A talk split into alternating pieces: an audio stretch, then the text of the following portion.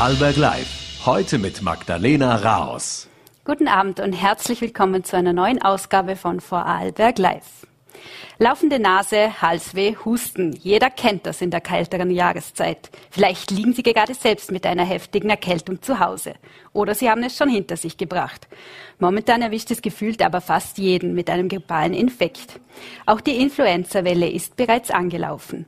Bei Vorarlberg Live gibt uns heute der Gesundheitsexperte Armin Fiedler einen Überblick zur aktuellen Situation in Vorarlberg. Ich werde mit dem Mediziner, der auch Mitglied der Corona-Kommission des Bundes ist, natürlich auch über die Pandemie sprechen. Unter anderem wird es um die Frage gehen, ob wir uns vielleicht schon auf ein Ende einstellen können. Weiteres Thema in der aktuellen Sendung ist der heimische Wald. Darum geht es im neuen Buch des Vorarlberger Autors Jürgen Thomas Ernst. Es trägt den Titel Geheimnisse des Waldes. Der Förster und Waldpädagoge hat darin alles Wissen aus 25 Jahren Berufstätigkeit zusammengetragen. Einblick über den Zustand des Waldes und seine Geheimnisse gibt er uns heute live im Studio. Und natürlich beschäftigen wir uns auch mit dem großen Handballderby der Frauen am Wochenende. Zum Abschluss der Hinrunde des Grunddurchgangs in der WHA Meisterliga stehen sich morgen der Schulsportverein Dornbirn-Schorn und der Handballclub Blau-Weiß-Feldkirch gegenüber. Anpfiff in der Dornbirner Messehalle ist um 20 Uhr. Ich begrüße als erste Gäste die Spielerinnen Beate Schäfknecht vom HC Blau-Weiß Feldkirch und Julia Marksteiner, Kapitänin vom SSV Dornbirn-Schoren. In der Halle sind Sie morgen Konkurrentinnen, bei uns stehen Sie nun aber gemeinsam im Studio. Guten Abend, Frau Schäfknecht und Frau Marksteiner. Abend. Wie geht es Ihnen beiden denn jetzt einen Tag vor dem 35. Derby? Ja, also wir sind äh, aufgeregt, wir haben heute noch Training, machen noch Videoanalyse und ähm, man denkt natürlich so die ganze Woche ein bisschen, weil der Derby ist immer was Besonderes, aber wir freuen uns drauf. Ja, da kann ich mich nur anschließen. Also wir sind natürlich auch nervös, aufgeregt, man freut sich und ähm, ja, kann es eigentlich kaum abwarten, bis morgen 20 Uhr ist. Welche Bedeutung hat denn ein Ländle-Derby? Sie haben es ja schon angesprochen, es ist immer etwas Besonderes. Gelten da auch eigene Gesetze? Ja, das denke ich auf jeden Fall. Gerade man sieht ja auch Pokal zum Beispiel hat seine eigenen Gesetze und ich glaube bei Derby sieht man immer bei Hart gegen Bregenz, das ist ja auch immer mega spannend und ähm, ja, also ich glaube, dass es vor allem besonders ist, weil da noch viele Leute da sind oder hoffentlich viele in Talle kommt und das wird bestimmt ein spannendes Spiel. Frau Marksteiner, der SSV Dornbirn-Schorn liegt momentan in der Tabelle auf dem letzten Platz, muss jetzt am Samstag zwingend ein Sieg her. Ja, zwingend ein Sieg muss eigentlich bei jedem Spiel her, würde ich sagen. Ähm, das Derby ist natürlich ein Nommel, ähm, was wo man sieht, okay, man ist dann doch Ländle-Verein Nummer eins, oder? Ähm, Punkte müssen wir in jedem Spiel machen, ja. Haben Sie da jetzt auch Sorge, was einen möglichen Abstieg angeht? Immerhin ist ja der SSV schon sehr lange in der obersten österreichischen Liga. Ja, wir haben jetzt die Hinrunde. Also natürlich macht man sich Gedanken über das eine oder andere, aber ich würde sagen, wir haben noch die Rückrunde und da schauen wir natürlich, dass wir da noch gut punkten. Da haben wir die ersten paar Spiele im Jänner, die wo wir daheim haben. Und ich glaube, der Heimvorteil ist dann auch immer was, wo man sagt, gut, da gibt man nochmal mehr Gas und vielleicht ist dann der ein oder andere Punkt dann doch eher auf dem SSV-Konto.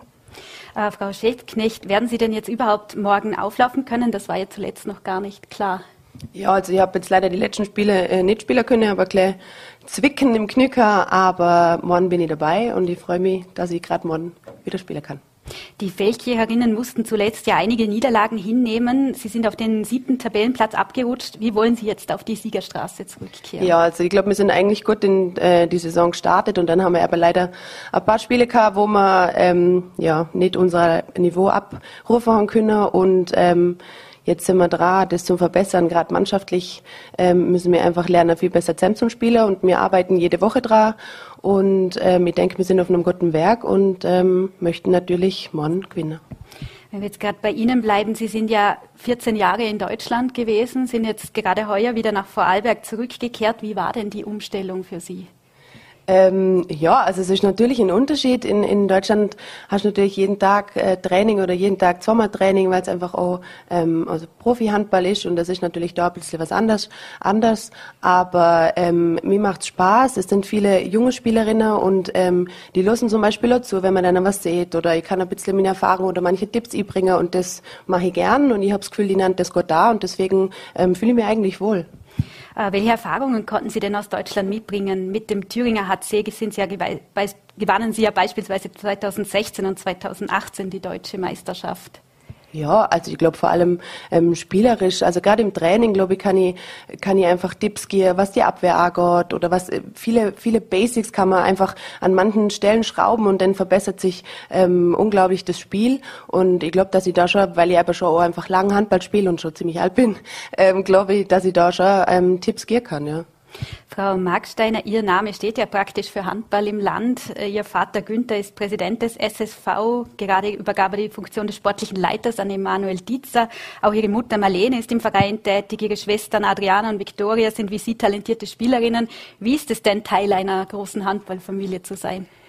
Ja, hin und wieder gut, hin und wieder natürlich gibt es so viele Diskussionen daheim, muss ich sagen.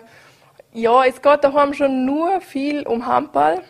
Aber wir leben für den Verein, wir machen echt alles gern für den Verein. Man muss so sagen, das, was Mama und Papa machen, das machen sie alles ehrenamtlich. Ich meine, da muss man ein großes Dank aussprechen, weil heutzutage finde ich einfach niemand mehr, was ehrenamtlich macht. Selbe wie der Emanuel Dietzer, der sich da immer wieder gut einbringt, wo die Woche auch bei uns heute im Training dabei war, dass einfach auch die Abwehr nochmal gut spezialisiert wird und natürlich, dass wir dann gut vorbereitet sind. Gibt es da auch innerhalb der Familie einen gewissen Konkurrenzdruck? Überhaupt nicht, da muss ich ehrlich gesagt sagen. Wir sind drei Schwestern, die seit klein auf eng miteinander verbunden sind und im Gegenteil, ich freue mich eigentlich gerade auch für die Adriana oder Viktoria, wenn es ihnen gut läuft und, und wenn sie Spaß da haben und ich muss echt sagen, wenn es der eine oder andere mal nicht läuft, sind wir füreinander da, unterstützen uns und das muss ich echt sagen, das ist echt cool und bin ja echt dankbar, dass wir da so ein gutes Verhältnis miteinander haben. Frau Schäfknecht, Sie sind ja im SSV eigentlich groß geworden. Was ist das denn nun für ein Gefühl, gegen die frühere Stammmannschaft zu spielen? Ja, ist natürlich nur der SSV, wo ich damals äh, gespielt habe, ist fast 20 Jahre her. Ähm, also von dem her ist es natürlich cool, in die Halle wieder zurückzukommen und zum Spieler. Ich glaube, es kommen auch einige Zuschauer, die auch damals schon da waren, wo ich, wo ich noch da gespielt habe und da freue ich mich einfach drauf. Frau Marksteiner, kommen wir nochmal zu Ihnen. Sie arbeiten ja auch als Polizeibeamtin. Wie bekommen Sie das alles mit dem Sport unter einen Hut? Wie funktioniert das? Ja, es ist schon streng. Ich muss aber mich echt recht herzlich bedanken, aber natürlich bei der Polizei, weil sowas ist schon nur möglich, wenn der Arbeitgeber sieht, ich unterstütze die da vollkommen und das tun sie wirklich. Also da muss ich echt sagen, die Trainingstollen sind mir super, dass ich dort das ein oder andere Mal natürlich Nachtdienst habe, da würde ich nicht drum vorbeikommen. Aber die Spiele planen sie mir jedes Mal so, dass ich dann dabei sein kann. Und da muss ich echt sagen, ein großes Dankeschön an Polizei, an unseren Chef, unsere Chefin. Und ja, streng ist es, aber es ist machbar. Und ich habe gesagt, solange es noch geht, probiere ich das so und mache das so. Wie schauen denn Ihre Zukunftspläne aus? Vielleicht bei Ihnen, Frau Chefknecht. 2024 findet ja die Heim-EM statt. Wäre da ein Comeback ins Nationalteam für Sie denkbar? Ähm, ich selber weiß es noch nicht. Ähm, für mich gilt es jetzt einfach, ähm, wieder voll in Form zu kommen und ich bin selber noch nicht ganz auf dem Niveau, was ich gerne hätte. Ja, jetzt, mein Knie hat mir gleich zurückgeworfen und deswegen möchte ich einfach schon ähm, Schritt für Schritt, wie es da weiterläuft. Ich muss natürlich auch mal schauen, wie das familiär äh, in Einklang zum Bringen ist, aber ich habe da mega Unterstützung von meiner, von meiner Familie, von meiner Mama und meinem Papa und ähm, ja, also wenn denn, wäre so ein Abschluss mit 2024 für die Nationalmannschaft natürlich schon cool, so ein Heim-EM und ähm, ja, also ich denke drüber nach. Wäre es auch wieder reizbar für Sie, ins Ausland zu gehen, vielleicht in die Schweiz nach Deutschland? Ähm, also erstmal ist es so, dass ich gesagt dann, wenn ich Familie habe, möchte ich gerne zurück ins Ländle, zurück in die Heimat und ähm, es war jahrelang war Handball mein, mein Beruf oder ähm, ja um meine Leidenschaft und ähm, ich glaube, ich habe jetzt viele Jahre gehabt und ähm, so ewig lang Handball, glaube ich, ähm, spiele ich jetzt auch noch und ähm, ja, momentan fühle ich mich eigentlich wohl und ähm, ich schaue einfach, was die nächste, nächste Jahr noch so wird. Abschließend vielleicht noch zu Ihnen, Frau Marksteiner. Welche Zukunftspläne haben denn Sie? Meine Zukunft steht in der Stern, muss ich ganz ehrlich sagen. Mit dem Schaffen, mit dem Handball, im Moment funktioniert es so gut und habe jetzt gerade oder bin gerade mit äh, Mama und Papa dran, ein Haus zu bauen. Also von dem her habe ich auch vor, zum im Ländle bleiben die nächsten Jahre und ja, schauen wir, was denn so die Zukunft bringt. Vielen Dank, Frau Chefknecht und Frau Marksteiner, für das Gespräch und alles Gute für das Derby. Danke.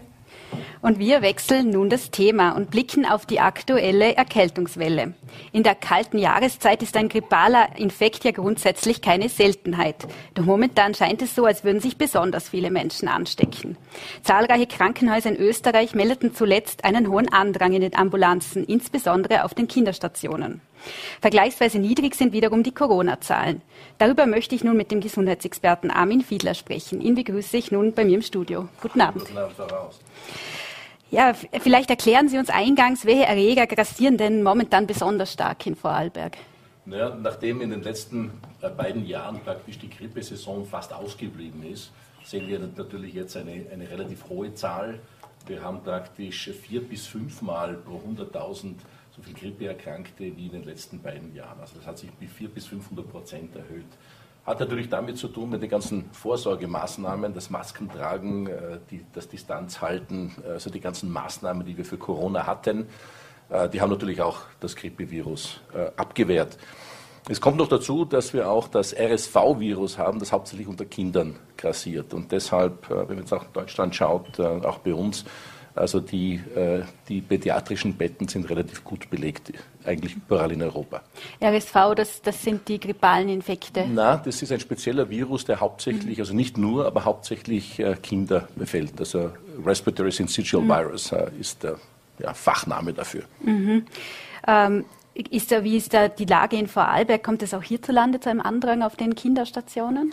Naja, das muss nicht immer unbedingt also in eine Krankenhauspflichtigkeit äh, ausarten. Mhm. Also es ist dann auch schwer, sozusagen den, das vom grippalen Infekt auseinanderzuhalten, weil natürlich sowohl Covid als auch Grippe, als auch der RSV-Virus und viele, viele andere. Es gibt ja verschiedene Rhinoviren, also der normale Schnupfenviren und so weiter, diese Erkältungsviren, die haben im Prinzip besonders am Beginn alle sehr ähnliche Symptome. Nachdem nicht, jedes Mal äh, ein Labortest gemacht wird bei einem grippalen Infekt, wissen wir das natürlich nicht ganz genau. Bei der Grippe ist es so, dass wir jetzt also die, diese Sentinel Surveillance gestartet haben, also österreichweit, also wo also wirklich bestimmte Zentren sozusagen auch dann Labor, äh, äh, Labortests machen, dass man wirklich nachweisen kann, wie schaut äh, die momentane Grippewelle in Österreich aus. Und diese aktuelle Grippewelle, hat die auch früher begonnen als sonst? Naja, das ist immer ein bisschen unterschiedlich. Also es kommt immer in der kalten Jahreszeit. Äh, das wandert häufig also von Osten Richtung Westen. Ähm, aber wie gesagt, also das ist nichts Außerordentliches. Es kann manchmal früher sein, manchmal später, hängt vom Klima ab, von anderen Gegebenheiten. Also das ist nichts Außergewöhnliches dieses Jahr. Ähm, wer sollte sich denn vor allem gegen die Grippe impfen lassen und ist es dazu schon zu spät? Oder? Es ist nie zu spät, es ist nie zu spät. Also Grippe muss man sich jährlich impfen lassen. Es wird also jährlich ein angepasster Impfstoff entwickelt. Äh, bei der Grippe ist es so, dass viele Leute den grippalen Infekt mit der Grippe verwechseln. Also die Grippe ist tatsächlich eine schwere Erkrankung, vielerorts eine schwere Erkrankung, die auch junge Leute schwer betreffen kann. Aus diesem Grund ist es ratsam, auf jeden Fall sich impfen zu lassen, weil auch wenn man jetzt gesund und äh, sonst keine Vorerkrankungen hat, man will ja nicht unbedingt äh, zwei, drei Wochen dann zu Hause bleiben müssen mit, schweren, mit einem schweren Infekt.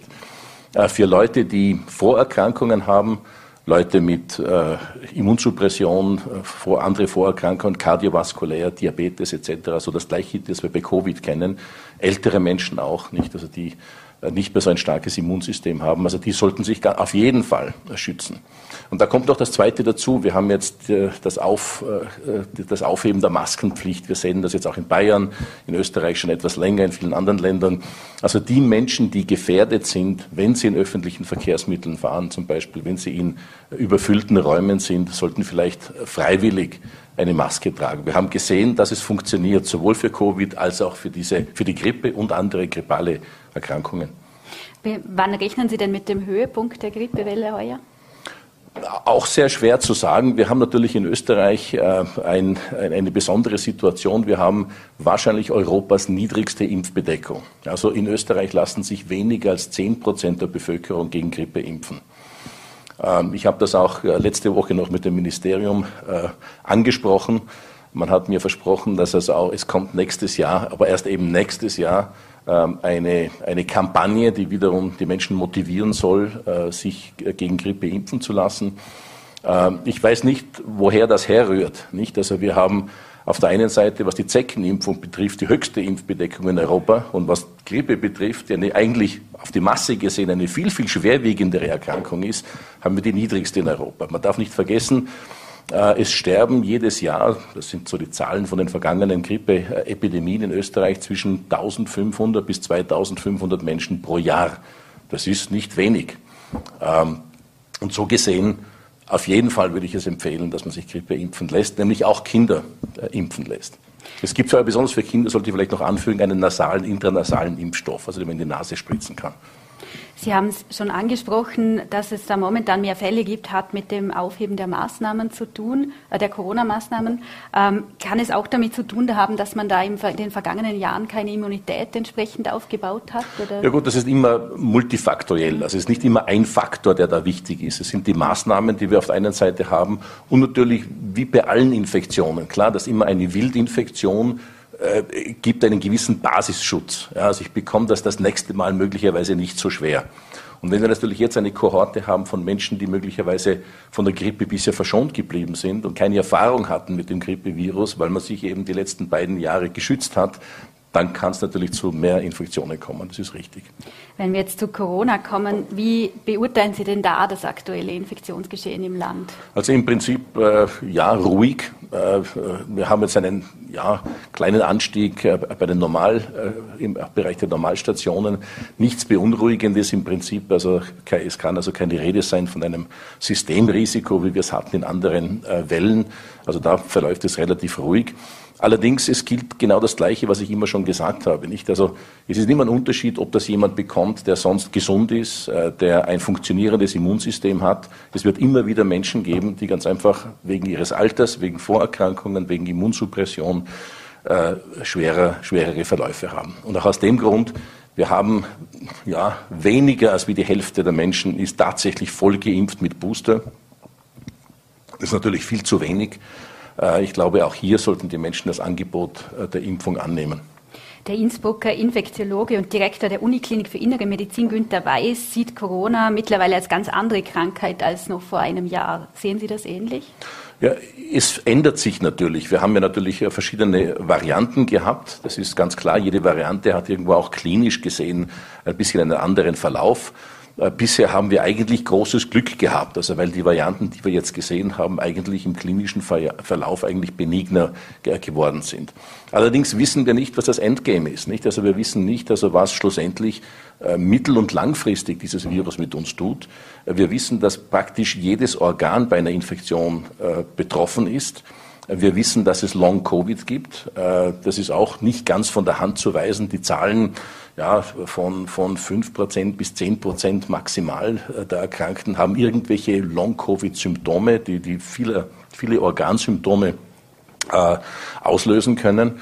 Und auch hier ist es wichtig, wir wissen, und da gibt es genug wissenschaftliche Arbeiten, dass sowohl die Impfung vor Long-Covid schützt, nichts ist hundertprozentig, aber im, im großen Umfang schützt, und auch die Therapie äh, mit Paxlovid, also dem Medikament, das man oral einnehmen kann, auch vor Long-Covid schützt. Das heißt, vor allen Dingen Menschen über 60, Menschen mit äh, gewissen Vorerkrankungen, wenn sie Covid-Symptome haben, bitte testen lassen und dann, wenn man positiv ist, sich beim Hausarzt Paxlovid holen. Das ist ein Medikament, das äußerst gut wirkt, zu fast zu 100 Prozent einen schweren Verlauf, eine Hospitalisation vermeiden kann. Äh, und muss man aber innerhalb der ersten fünf Tage einnehmen, so fünf Tage lang, auch fünf Tage lang äh, und innerhalb der ersten fünf Tage nach Symptombeginn, sonst hilft es nichts mehr. Äh, wichtig auch, das mit dem Hausarzt abzusprechen, weil es hier gewisse Medikamentenunverträglichkeiten gibt. Das Medikament per se ist sehr gut verträglich, aber es gibt gewisse äh, Medikamente, die, die man absetzen muss in der Zwischenzeit. Gibt es da auch bis jetzt noch zu wenig Wissen, was die Corona-Medikamente angeht? Eigentlich nicht. Also wir erwarten natürlich, es gibt immer Fortschritte im Bereich der Medizin, im Bereich der Pharmakologie. Wir haben eigentlich sehr, sehr gute Medikamente. Also vor allem das Paxlovid, das ist eigentlich wirklich ein kleines Wundermittel. Also das ist sehr, sehr schnell auf den Markt gekommen, wenn man bedenkt, dass wir erst im dritten Jahr sozusagen der Pandemie sind und jetzt wirklich ein sehr, sehr gut und, und wirklich toll wirksames Medikament haben, das im Prinzip sehr, sehr wenige Nebenwirkungen, überhaupt keine, praktisch überhaupt keine Nebenwirkungen hat. Äh, bietet denn eine überstandene Infektion genauso viel Schutz wie eine Impfung? Weil momentan überlegen ja auch viele, ob sie sich überhaupt ein viertes Mal impfen lassen sollen. Der beste Schutz ist eine, eine hybride Immunität, ja, weil natürlich äh, die Impfung deckt gewisse Dinge ab, äh, die Wildinfektion deckt auch gewisse Dinge ab, was das Immunsystem, die Immunantwort betrifft. Und so gesehen, ideal, der ideale Schutz besteht aus der vollen Impfung, das heißt also drei Dosen plus Booster und äh, also mindestens ein Booster und ja, wenn man infiziert war, wie die meisten von uns irgendwann in den letzten zwei Jahren, dann ist es natürlich ein zusätzlicher Boost für das Immunsystem. Sie haben jetzt auch schon Long-Covid angesprochen. Ähm, was wissen wir denn darüber momentan in Vorarlberg? Wie viele Betroffene gibt es und welche Symptome sind da vor allem vorherrschend? Ja, eben wie ich gesagt habe, also das hat ganz unspezifische Organsymptome, also von Müdigkeit, Abgeschlagenheit, Kopfschmerzen, keine Leistungsfähigkeit mehr und so weiter. Das ist meistens, dass man sagt Long-Covid, nicht? Also meistens ist ganz einfach eine protrahierte, äh, also langsam verlauf oder nicht heilen wollende äh, akute Infektion. Also man, man, man ist dann, was die akuten Symptome betrifft, die gehen runter und gewisse andere Symptome wie Kopfschmerzen, Gliederschmerzen, äh, vor allem die Leute klagen über den Abfall der Leistungsfähigkeit, also beginnen einzuschlafen, äh, können nicht mehr arbeiten gehen oder schlafen bei der Arbeit ein. Also das sind schon äh, gewichtige Symptome. Ähm, die Zahl, weil es natürlich so unspezifisch ist, ist natürlich auch ganz, ganz schwer, äh, irgendwelche Zahlen, genaue Zahlen äh, hier äh, aufzutragen. Man schätzt weltweit gesehen, dass so um die 5 Prozent, manche, noch manche Quellen sagen bis zu 10 Prozent Long-Covid-Symptome haben nach der akuten Infektion. Jetzt haben ja in den letzten zwei Jahren verschiedene Länder verschiedene Herangehensweisen gewählt gegen das Virus. Momentan wird besonders viel über die Zero-Covid-Strategie in China diskutiert, von dem das Land nun abzugehen scheint. Hat sich denn Zero-Covid, also die komplette Eindämmung des Virus, als Irrtum herausgestellt? Also ich glaube ja. Ich glaube, das haben wir auch relativ schnell äh, bemerkt. Das hat sich dann ganz einfach auch mit den viel ansteckenderen Varianten hat sich das ad absurdum geführt. Ich glaube, das war am Anfang, war, wär, wäre das noch möglich gewesen, also mit dem Original Wuhan-Virus sozusagen, äh, der ganz einfach nicht so transmissibel war. Aber dann mit den, mit den äh, äh, weiteren Verläufen äh, im Bereich der Pandemie, die, die ganzen Virusmutationen, die viel, viel um ein Vielfaches ansteckender waren, war es fast unmöglich, auch mit, mit, also wenn man die Leute weggesperrt hat und wie man ja in China sieht. Das Problem, das die Chinesen jetzt haben, und das ist auch ein Problem teilweise auch für uns, das Problem, die haben, sie haben 1,5 Milliarden Menschen. Wir haben eine schlechte Impfung. Die Chinesen haben sich bis jetzt geweigert, die gut, eigentlich gut funktionierenden westlichen Impfungen zu importieren bzw. herzustellen unter Lizenz. Das heißt, sie haben eigentlich nur die eigentlich nicht so gut funktionierenden äh, Impfstoffe, die sie selbst hergestellt haben, also Sinovac und andere. Ähm, äh, und äh, haben ganz wenig, einen geringen Prozentsatz der alten Menschen und der vulnerablen Menschen äh, auch mit diesem Impfstoff geimpft. Und, und haben durch das Wegsperren, durch diese aggressiven äh, Zero-Covid-Maßnahmen keine Immunität in der Bevölkerung aufgebaut. Jetzt, was passiert, wenn die jetzt auf einmal aufmachen? Dann hat das Virus auf einmal eine vulnerable, eine native, eine jungfräuliche Bevölkerung vor sich. Ja, 1,5 Milliarden Menschen schlecht geimpft, viele vulnerable, natürlich viele alte Menschen und auch Menschen mit Vorerkrankungen und in der Masse wenig Immunität in der Bevölkerung. Und das ist natürlich schlecht für China. Das kann natürlich zu massiven Systemzusammenbruch führen, was Krankenhausbetten und so weiter betrifft, Todesfälle, Übersterblichkeit.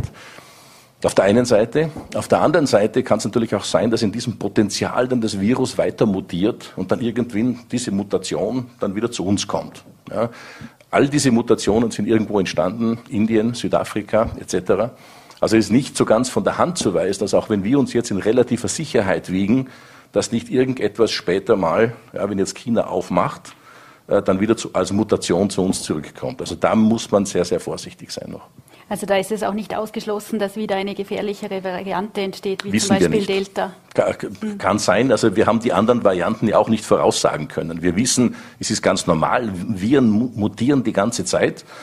Und das kann in harmlosere Varianten, äh, das können harmlosere Varianten bedeuten. Das können Varianten sein, die irgendwann mal auftauchen und dann wieder verschwinden, weil sie keinen Selektionsvorteil haben. Es kann aber auch äh, schlimmer ausgehen. Das wissen wir nicht.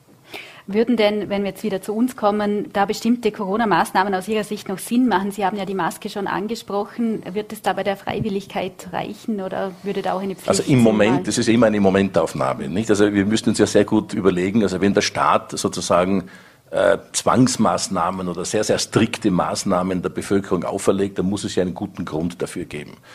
Und äh, ich glaube, im Moment äh, sollte ganz einfach Aufklärung, Impfung, Masken tragen in überfüllten Räumen, äh, Menschen ganz einfach aufzuklären, wer sind denn die, wer bin ich, wenn ich, äh, was habe ich für Symptome, für äh, Vorerkrankungen, die, auf die ich aufpassen muss, also im, im Zusammenhang mit, mit äh, Covid. Nicht?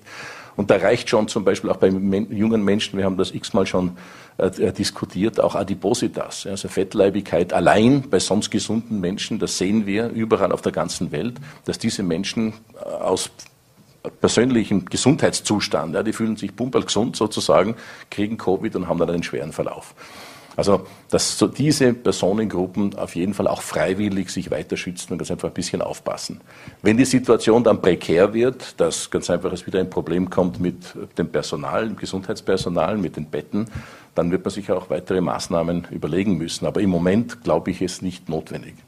Jetzt soll ja auch die 3G-Regel für Besucher und Mitarbeiter in Spitälern oder Altersheimen bald fallen. Ist das aus Ihrer Sicht vertretbar momentan? Ja, ich glaube, in der jetzigen, in, in der jetzigen äh, epidemiologischen Situation, glaube ich, kann man das vertreten. Äh, ich würde sagen, das Personal im Krankenhaus trägt ohnehin bei vielen, in vielen Bereichen Maske. Äh, ganz ausschließen, dass jemand ein Virus hereinbringt. Aber das ist auch mit der Grippe so. Nicht? Also wir wissen, dass auch Grippeviren zum Beispiel zu schwerkranken Menschen von Krankenhauspersonal, anderem Personal Besuchern hereingebracht wird und dann Leute im Krankenhaus wirklich schwere Verläufe haben. Ja, weil sie natürlich, wer ist im Krankenhaus? Sind Leute, die Vorerkrankungen haben, die einen schlechten Gesundheitszustand haben, die sind natürlich besonders vulnerabel. Also diese Hygiene, Auflagen im Krankenhaus machen generell Sinn, ob mit oder ohne Covid. Vielleicht noch abschließend, da hat der äh, Europadirektor der WHO zuletzt gesagt, dass das Ende der Corona-Pandemie noch nicht erreicht sei. Man befinde sich in einer günstigeren Phase als zuvor, aber es sei immer noch eine Pandemie.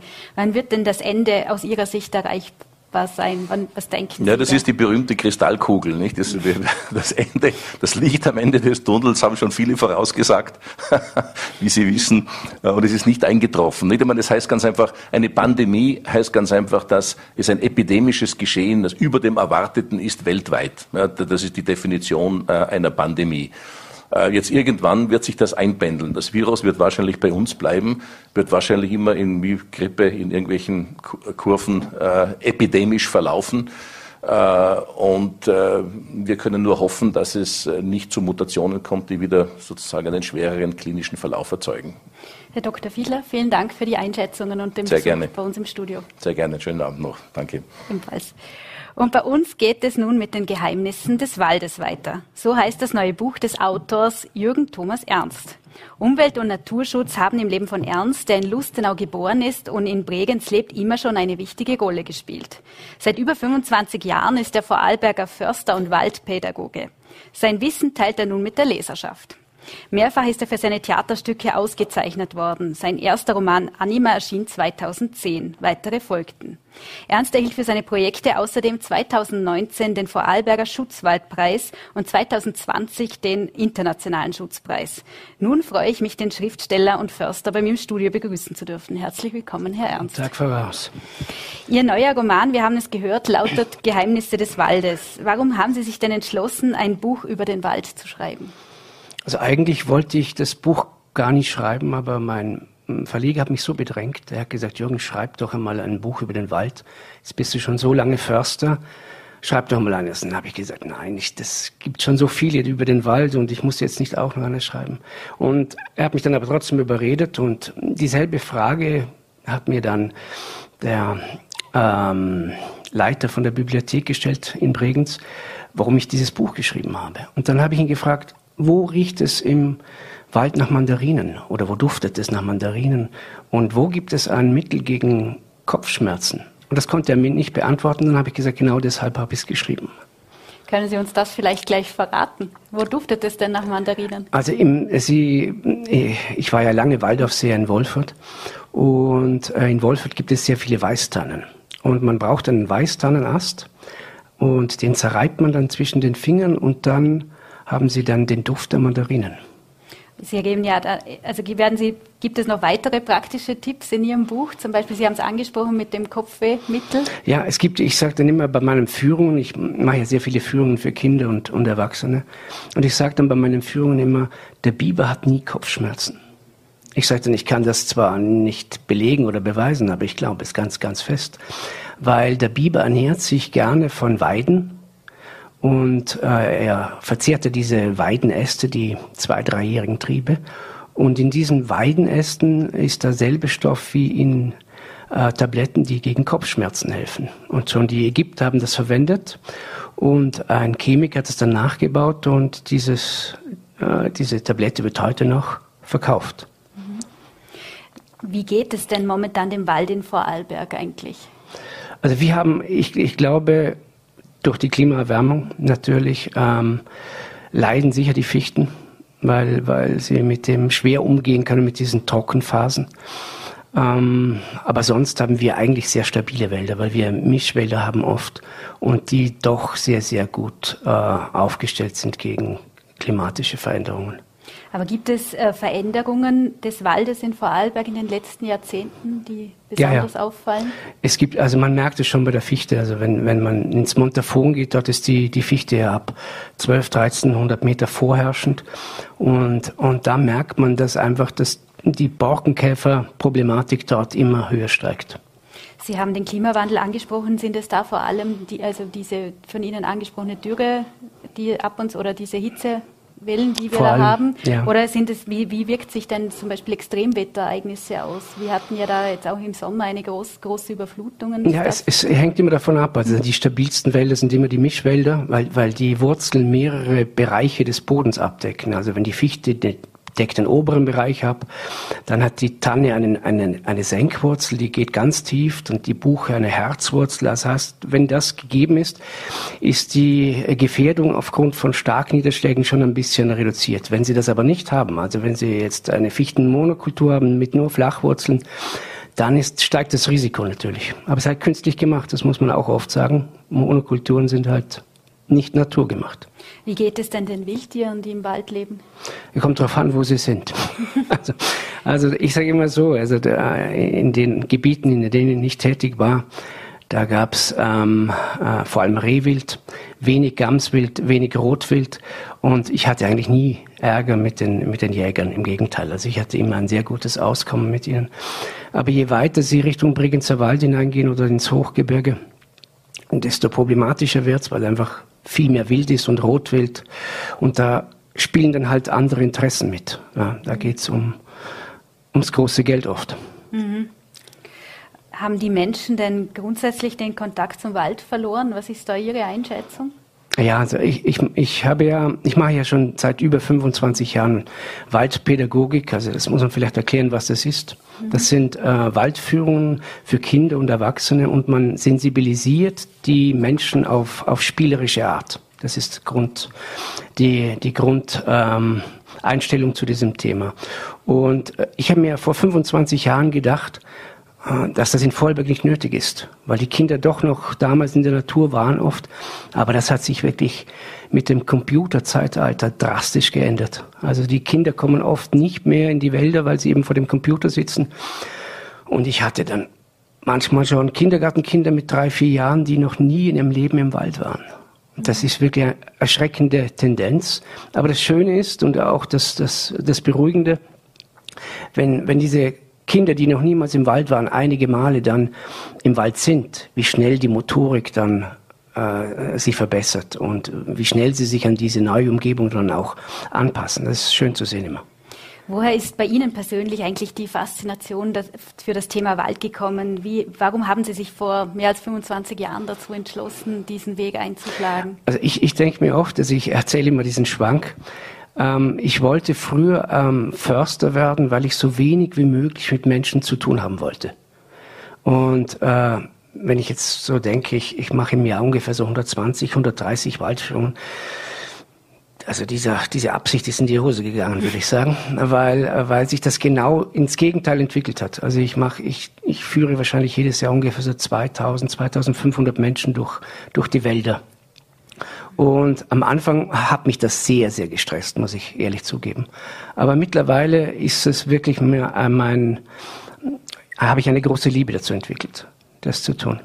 Wie sieht denn da so eine Führung von Ihnen aus? Vielleicht können Sie das uns ein bisschen erklären. Also vielleicht, ich habe ja was mitgebracht. Ich ja, habe da erklären Sie das ein, ein Döschen ja. da mitgebracht, weil ich war gestern noch in, in Wolfurt spazieren und in Wolfurt gibt es ja sehr viele Weißtannen und es gibt ja äh, Geheimnisse, die man auf den ersten Blick nicht sieht. Also man muss wirklich die Augen öffnen und man muss dafür sensibilisiert sein. Und das bringe ich ja den Kindern und den Erwachsenen bei. Und ich habe da, jetzt muss ich schnell mal aufmachen, ich habe da mitgebracht von der Weißtanne, also sieht man, wenn man es nicht weiß, geht man vorbei. Von der Weißtanne eine Schuppe und einen Samen. Und wenn Sie jetzt diesen Samen nehmen und Sie zerreiben ihn zwischen den Fingern, dann werden Sie ein großes Aha-Erlebnis haben, weil es duftet dann nach. Also Sie müssen es zerreiben. Es duftet sehr angenehm auf es jeden Fall. Das Zitrone, Orange, aber sehr intensiv. Das mhm. sind die ätherischen mhm. Öle und das, was Sie da in der Hand haben. Und gerade zu ihm, das ist ein Samen und die liegen zu Massen auf dem Boden, weil ein Weißtannenzapfen zerfällt ja auf dem Baum und dann segeln halt diese Samen mit ihren Flügeln dann zu Boden. Und wenn man es riecht, ist es unglaublich, nicht? Also diese, das ist eine, eine Duftexplosion, die sich da dann entwickelt. Und das wäre jetzt zum Beispiel so ein Geheimnis, dass man, ich glaube, die wenigsten kennen. Ne? Mhm. Was hat es denn mit dem Holz hier auf sich, das Sie ah, ja. auch mitgebracht ich frage, haben? Ich frage die Kinder dann oft, ähm, äh, wenn sie ins, in ihr Kinderzimmer gehen, was sie dann als erstes machen, wenn es dunkel ist. Und dann sagen sie dann, ja, zum Lichtschalter gehen. Und dann äh, frage ich, was hat, was hat man gemacht, bevor, bevor man Strom hatte?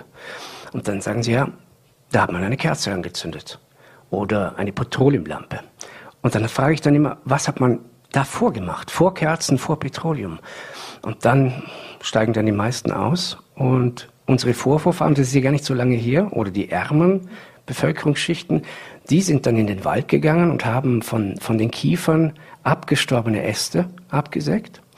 Und ich habe jetzt da so einen mitgebracht und diese abgestorbenen Äste haben,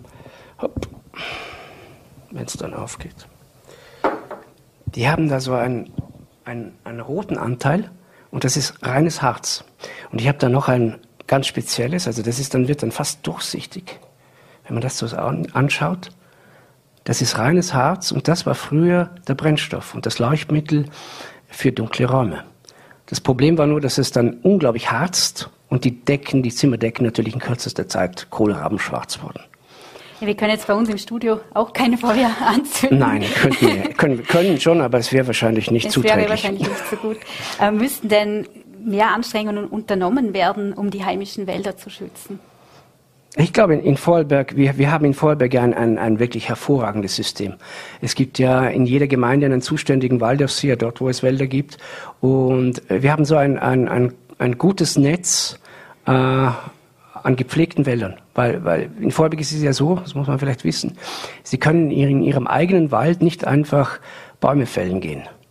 Also hiebsreife Bäume. Sie müssen zuerst den Waldaufseher kontaktieren und der zeigt Ihnen dann die Bäume aus. Er markiert sie mit einem Waldhammer am Wurzelhals und erst danach dürfen Sie den Baum fällen.